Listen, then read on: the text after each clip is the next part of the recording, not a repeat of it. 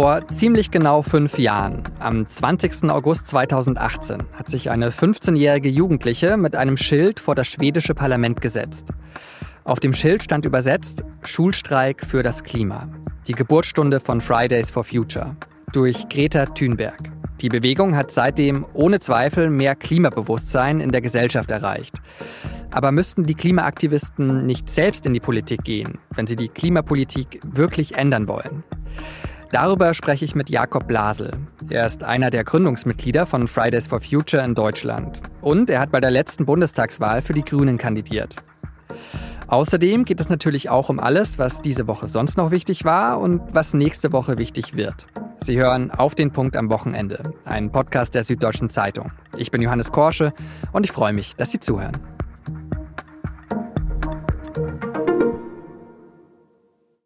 Im August 2018 erlebt Schweden eine damals historische Hitze und Dürre. Nördlich des Polarkreises werden bis zu 34 Grad gemessen. Es regnet viel zu wenig und in Schweden brennen zahlreiche Wälder. Und am 20. August 2018, dem ersten Schultag nach den Ferien, entscheidet eine 15-jährige Schwedin, ich streike für den Klimaschutz. Also geht sie nicht zur Schule, sondern sie setzt sich vor das schwedische Parlament. Sie sei so lange im Streik, bis die Politiker Gesetze erlassen, die es ermöglichen, das 1,5 Grad Ziel einzuhalten.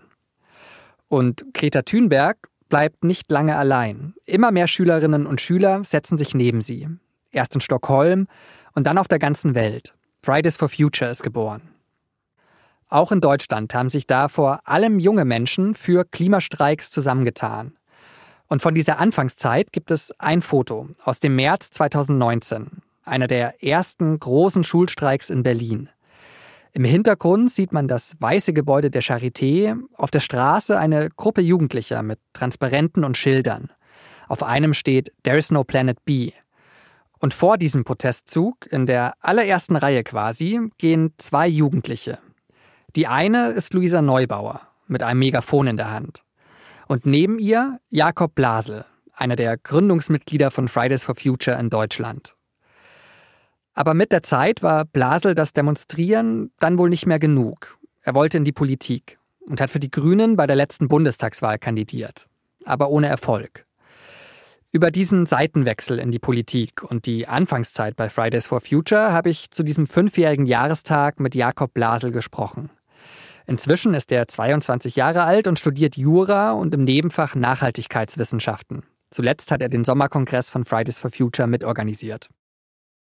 Herr Blasel, als Greta Thunberg ihren Protest angefangen hat, waren Sie 17. Wissen Sie noch, wann Sie das erste Mal von Thunberg gehört haben? Ich glaube nicht genau in dem Moment. Also vielleicht auch Wochen oder Monate später, um ehrlich zu sein. Ähm, also wir haben mit unseren ersten Klimastreiks in Deutschland haben wir im Dezember ähm, 2018 begonnen. Und wenn ich mich ich hatte es irgendwann mal nachgeschaut, wir hatten schon im September, also so zwei Monate vorher, eine WhatsApp-Gruppe, wo wir schon mal mit verschiedenen Leuten, äh, die sich kannten, grob darüber nachgedacht hatten, so einen Klimastreik in Deutschland zu organisieren. Und da haben natürlich Artikel über Greta Thunberg auch eine große Rolle gespielt. Also Sie waren schon vor Greta Thunberg in der Klimabewegung aktiv oder waren da interessiert daran? Ja, genau. Also ich war davor in super verschiedenen Gruppen. Einmal in einer lokalen Gruppe in Kiel, wo ich damals äh, gewohnt und aufgewachsen bin, zumindest in der Nähe. In einer lokalen Gruppe da, äh, die man jetzt auch nicht kennt. Und in äh, der Greenpeace-Jugend war ich organisiert und in verschiedenen Umweltgruppen einfach. Und ich war auch in den Protesten rund um den Hambacher Forst. Das ging ja damals auch durch die Medien, war ich irgendwie involviert, habe dann eine lokale Soli-Demo mit hunderten Leuten in Kiel organisiert. Und was war dann das, ich nenne es mal, Besondere an Thünberg, äh, das dazu geführt hat, dass Sie und nicht nur Sie äh, gesagt haben, äh, wollen es auch eine ja, junge Protestbewegung vor allem für den Klimaschutz auch in Deutschland aufbauen? Also, um ehrlich zu sein, ich glaube, es war also die Leute, die Greta Thunberg so richtig fasziniert hat, das waren gar nicht unbedingt nur wir. Also ich glaube, wir fanden auch einfach die Protestform cool und hatten auch das Gefühl, dass das Leute erreicht und vielleicht auch aufrütteln kann, wenn wir die Schule bestreiken, aber gar nicht so auf sie als Person fokussiert. Ich habe das Gefühl, das war auch so ein bisschen eher sowas, was sich gegenseitig ergänzt hat. Also so unsere Aktionsform konnte so groß werden, weil es so Greta gab, die viele Leute, ähm, die auch gar nicht selber mitgemacht haben, angesprochen hat genauso konnte Greta überhaupt äh, so viel Reichweite aufbauen, weil daraus auch wirklich eine globale, riesige Protestbewegung geworden ist, die ähm, noch viel größer als eine Person war. Und ich glaube, ich glaube, wir selber fanden vor allem die Aktionsform cool und fanden diese, diese Konsequenz, äh, mit der sie das gemacht hat, wirklich auch irgendwo einen eigenen Bildungsweg in Frage zu stellen, beeindruckend. Nehmen Sie uns mal bitte mit so in diese Anfangszeit. Also so die ersten Wochen, Monate, wenn man merkt, das wird immer größer, immer mehr machen mit, war da ja eine Aufbruchstimmung, war da eine Euphorie unter den Organisatoren? Wie war das damals? Auf jeden Fall. Und diese Euphorie kocht ja auch immer, immer wieder hoch. Also das ist was, was ich gar nicht auf die Anfangszeit beschränken will. Aber da habe ich persönlich das das erste Mal gespürt. Also das war ich weiß noch genau, wie die Woche des ersten Klimastreiks war. Also wir hatten von der Idee in einer kleinen Runde, die sich dann vernetzt hat mit anderen Leuten, ähm, mit Luisa und mit Greta, die auf der Klimakonferenz da gerade waren in Katowice in Polen, ist das wie so ein Lauffeuer gegangen. Und ich habe das da vor allem so lokal erlebt, also dieses dieser deutschlandweite Rummel und das ist eher so parallel passiert und irgendwelche Artikel, die dann geschrieben wurden und so weiter, das war gar nicht so mein persönlicher Fokuspunkt, sondern ich habe einfach erlebt, wie das in Kiel, wir haben die Idee gehabt am Montag, haben die Demo angemeldet und eine Pressemitteilung geschrieben am Dienstag. Wir wussten gar nicht, wie das geht. Wir haben einfach irgendwas, äh, irgendwas aufgeschrieben und dann irgendwie den lokalen BUND gebeten, das über deren Verteiler zu schicken und dann vor allem Werbung an Schulen und an andere Schülerinnen und Schüler gemacht. Ich weiß noch, ich habe damals was ein bisschen äh, neben dem Schulestreiken noch Verbotenes gemacht. Ich habe mich einfach der Lautsprecheranlage bedient. ähm, in der Schule? In der Schule, ja.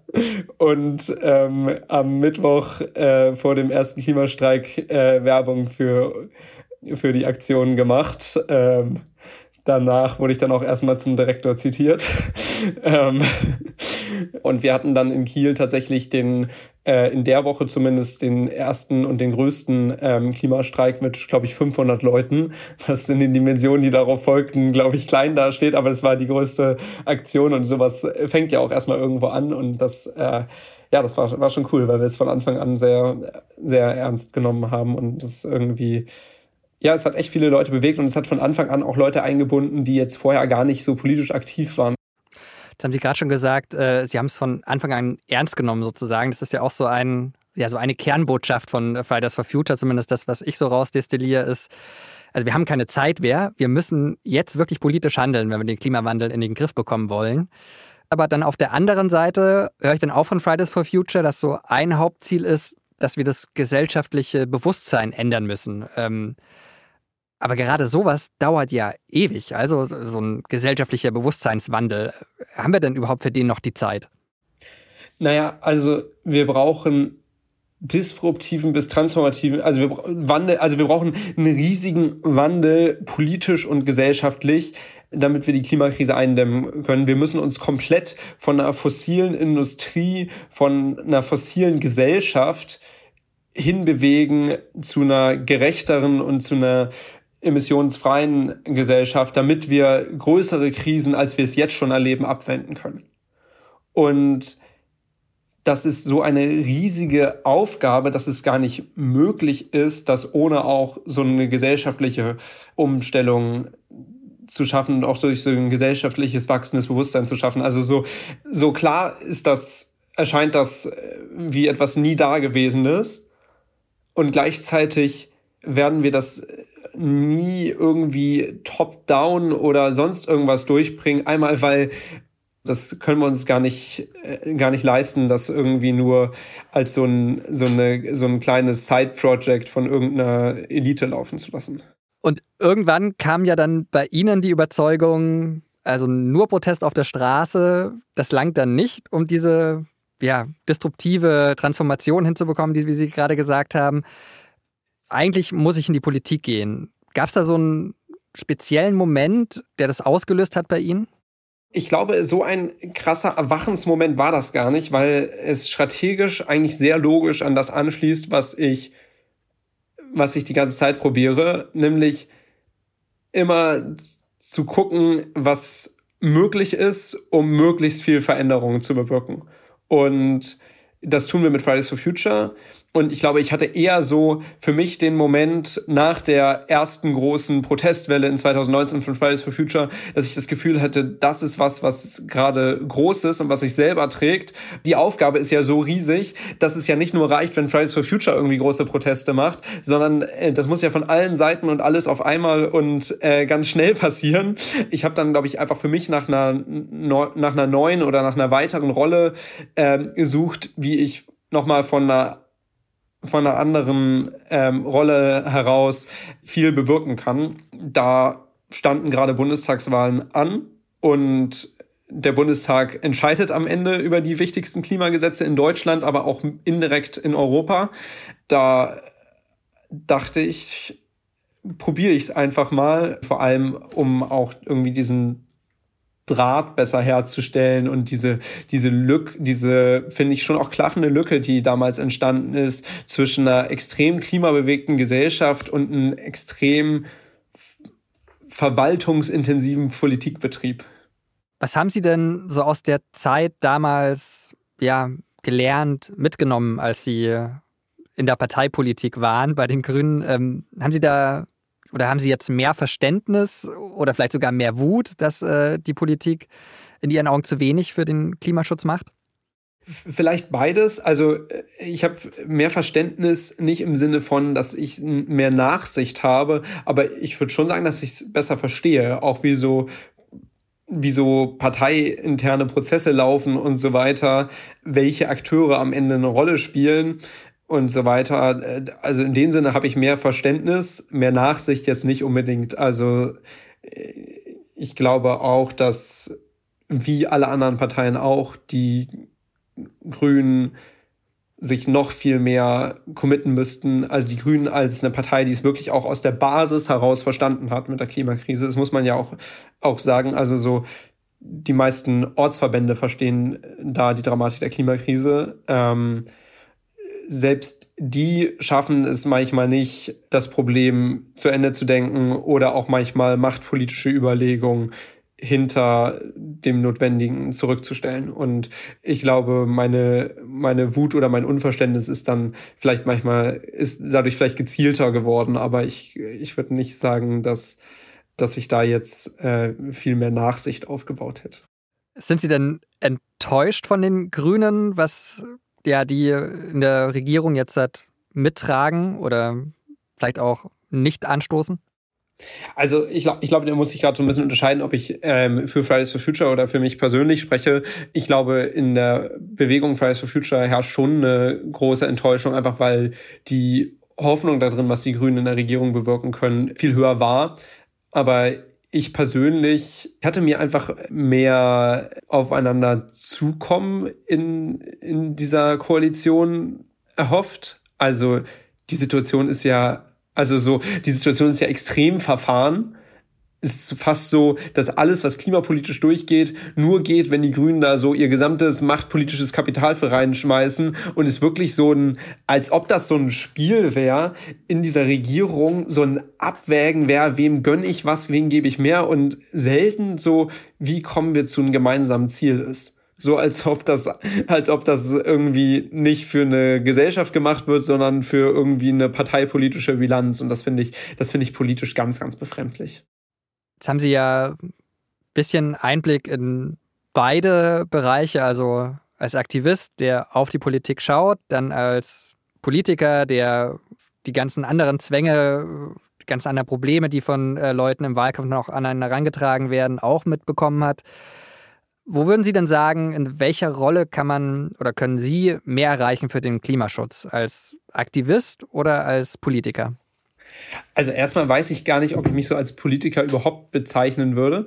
Äh, ich weiß, dass es so ein ganz schöner journalistischer Kontrast ist, aber als Politiker würde ich schon Leute verstehen, die auch äh, für Politik bezahlt werden. Ich habe, glaube ich, in meinem Leben keinen einzigen Euro für, für parteipolitische Arbeit bekommen. Deswegen ähm, ich mich damit sehr befremdlich. Aber ich habe mal einen Wahlkampf gemacht und ich würde sagen, ich habe mal in der Partei, Partei Sachen gemacht, ja.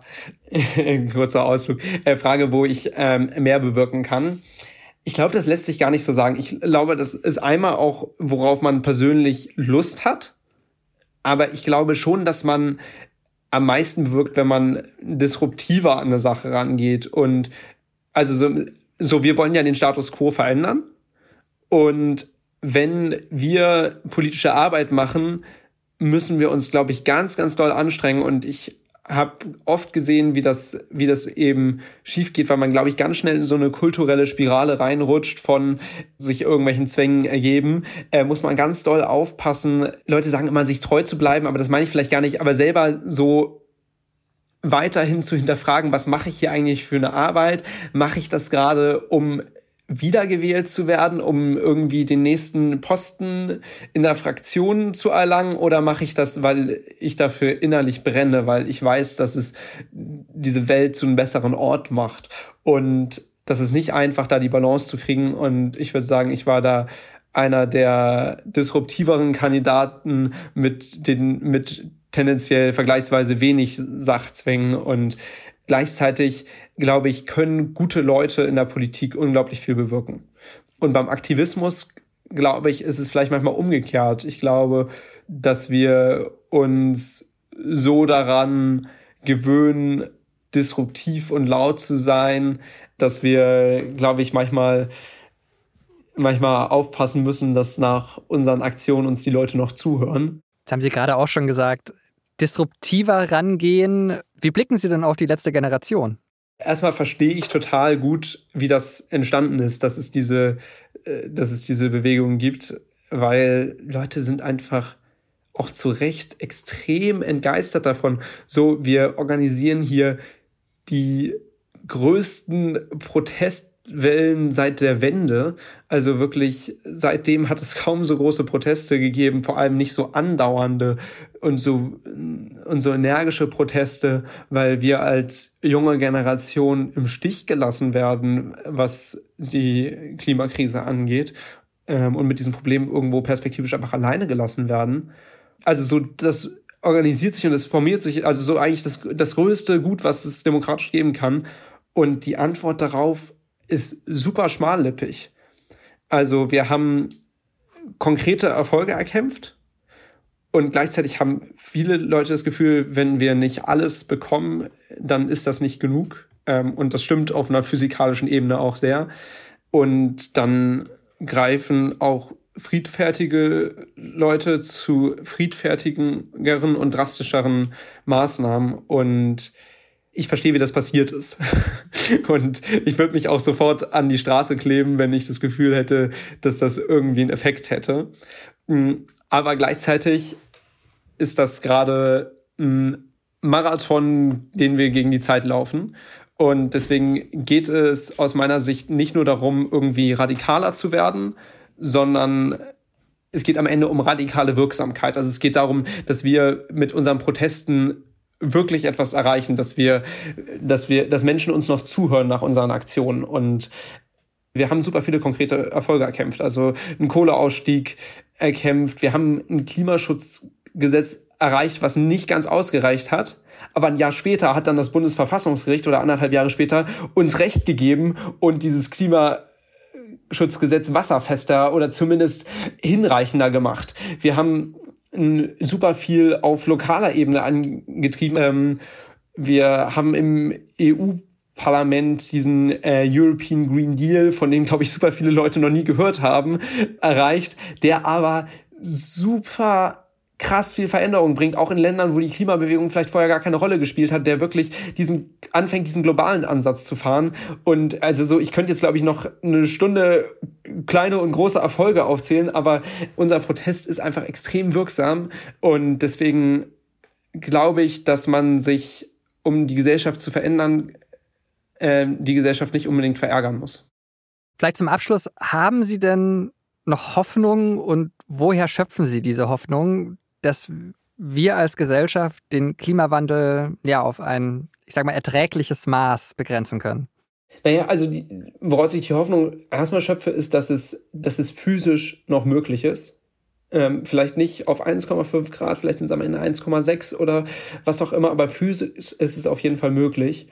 Und ich glaube, dass am Ende es genug Empathie und genug Gerechtigkeitsempfinden auch gegenüber kommenden Generationen geben muss, damit wir als Gesellschaft mit diesem Zusammenhalt fortbestehen können. Und das hängt von so viel mehr Faktoren ab als nur Deutschland und Europa. Aber ich glaube, dass wir gerade auf dem Weg sind, dazu einen entscheidenden Beitrag zu leisten und dass, dass dieses Wissen und dieses Katastrophenbewusstsein erstmal in viel, viel mehr Köpfen ankommen muss und wir im nächsten Schritt jetzt gerade hier vor Ort aushandeln müssen, wie so eine Transformation zu einer klimaneutralen und gerechteren Gesellschaft irgendwie aussehen kann. Und das, ja, ich glaube, woher ich die Hoffnung nehme, ist vor allem, um ehrlich zu sein, dass ich gnadenloser Optimist bin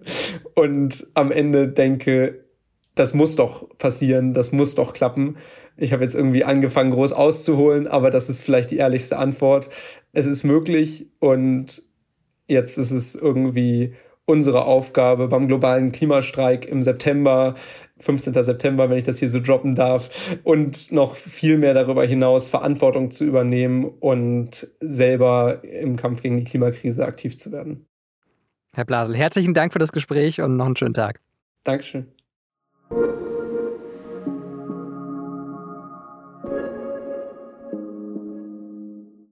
In der letzten Zeit haben wir hierbei auf den Punkt ja sehr genau nach Niger geguckt. Dort hat das Militär Ende Juli den demokratisch gewählten Präsidenten gestürzt. Und wir haben da in unseren Sendungen, wie selbstverständlich, von einem Putsch in Niger gesprochen.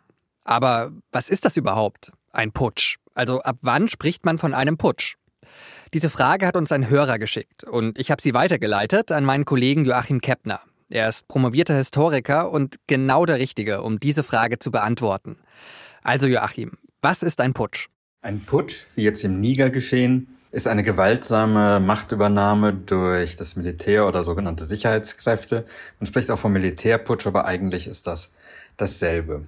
Das Militär macht den Unterschied. Ein Staatsstreich zum Beispiel hat Donald Trump versucht, ohne Militär, sondern dadurch, dass er die Bestätigung des Wahlergebnisses boykottieren wollte in den USA auf illegale Weise.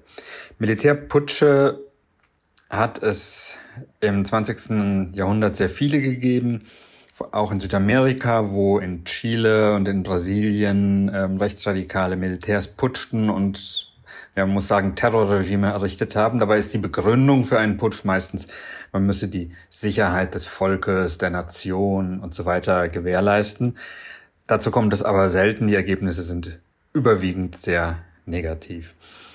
Ein positives Beispiel für einen Putschversuch sind die Offiziere des 20. Juli 1944, die versucht haben, Hitler zu töten und sein Regime zu stürzen, aber leider vergeblich.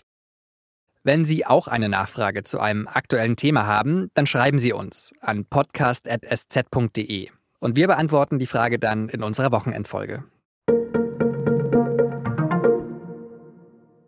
Jetzt der Blick zurück auf die Woche mit allem, was wichtig war.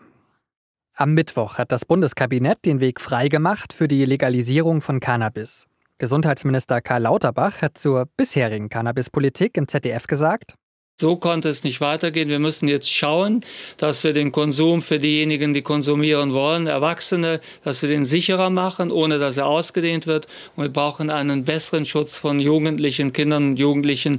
Und wir müssen warnen vor dem Konsum, der nicht wirklich ungefährlich ist. Der neue Gesetzesentwurf sieht vor, dass Erwachsene bis zu 25 Gramm straffrei besitzen dürfen. Das Rauschgift soll in sogenannten Cannabis-Clubs zum Selbstkostenpreis verkauft werden. Das soll den Schwarzmarkt mit der Droge trockenlegen, aber auch dafür sorgen, dass kein verunreinigtes Gras in den legalen Verkauf kommt. Das Gesetz soll Anfang 2024 in Kraft treten. Bei einem anderen Thema ist sich die Ampel nicht so einig. Familienministerin Lisa Paus von den Grünen hat ebenfalls am Mittwoch ein Gesetz von Finanzminister Christian Lindner von der FDP blockiert. Da geht es um das sogenannte Wachstumschancengesetz. Lindner will damit die deutsche Wirtschaft um etwa 6,5 Milliarden Euro entlasten. Und Paus will dann nur zustimmen, wenn sie im Gegenzug mehr Geld für die Kindergrundsicherung bekommt. Paus hatte bereits im März 12 Milliarden dafür gefordert. Im Haushaltsentwurf vorgesehen sind im Moment aber nur 2 Milliarden. Der neue Streit in der Ampel ist auch ein Problem für Kanzler Olaf Scholz, der aber am Mittwoch auf dem Unternehmertag in Nordrhein-Westfalen zuversichtlich war, was eine Einigung angeht. Wir beschließen noch in diesem Monat ein Wachstumschancengesetz. Damit bauen wir Bürokratie ab und fördern Investitionen, ganz besonders in Forschung und Entwicklung und in klimafreundliche Produktion. Deutschland kauft das Raketenabwehrsystem Arrow 3 aus Israel für knapp 4 Milliarden Euro aus dem Bundeswehr-Sondervermögen. Die USA haben am Donnerstag dem Verkauf zugestimmt. Das war nötig, weil es sich bei Arrow 3 um ein israelisch-US-amerikanisches Gemeinschaftsprojekt handelt. Wofür das Raketenabwehrsystem wichtig sein kann, hat der Inspekteur der deutschen Luftwaffe Ingo Gerhards so beschrieben. Wenn äh, Raketen großer Reichweite auf Deutschland abgeschossen würden, ähm, dann fliegen die in einer Höhe, ähm, die sich weit oberhalb der Erdatmosphäre befindet. Und nur ein System wie Aero 3 ähm, kann dann solche Raketen abwehren, weil nur diese äh, Flugkörper des Systems Aero 3 diese Höhe erreichen. Der Deal hat auch für Israel eine historische Dimension. Es sei, laut des israelischen Verteidigungsministeriums, der größte Rüstungsdeal in der Geschichte des Landes.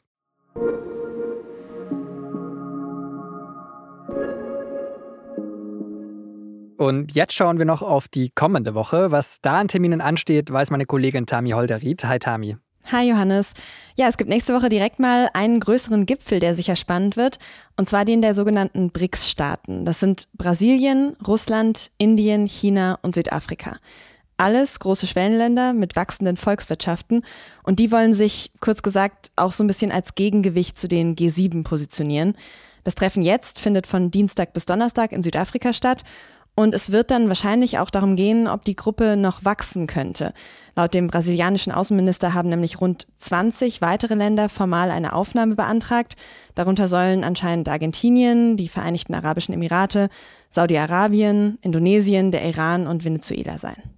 Und vielleicht haben die einen oder anderen, die zuhören, ja auch schon von dem kommenden Gipfel gehört, weil der russische Präsident Putin ja ein gewisses Problem in dem Zusammenhang hat, oder? Ja, genau, der wollte nämlich eigentlich persönlich vor Ort sein, wie die anderen Staats- und Regierungschefs halt auch. Es gibt aber eben einen Haftbefehl des Internationalen Strafgerichtshofs gegen Putin und den müsste Südafrika eigentlich vollstrecken, wenn er denn kommen würde. Jetzt wird Putin sich wohl per Video zuschalten. Was steht sonst noch an in der kommenden Woche? In Deutschland findet die Gamescom statt. Das ist die weltweit größte Messe für Computer- und Videospiele. Das ist ja eine Riesenbranche. Am Mittwoch geht's da los und dann ist zum Beispiel auch direkt Bundeswirtschaftsminister Robert Habeck vor Ort. Ich finde, das zeigt schon ganz gut, wie groß dieses Event, aber eben auch diese Branche allgemein mittlerweile ist. Vielen Dank, Tami, für den Überblick. Gerne.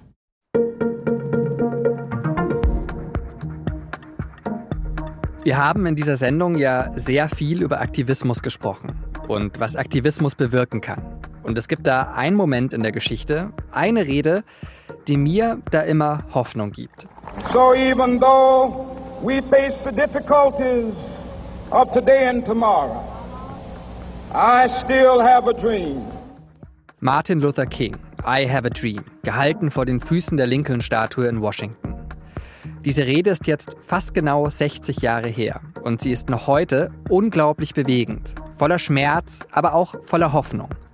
Ich habe Ihnen ein Video zur ganzen Rede in den Show Notes verlinkt. Es lohnt sich. Genauso wie ein Text aus der Samstagsausgabe der SZ, in dem es um diese berühmte Rede geht.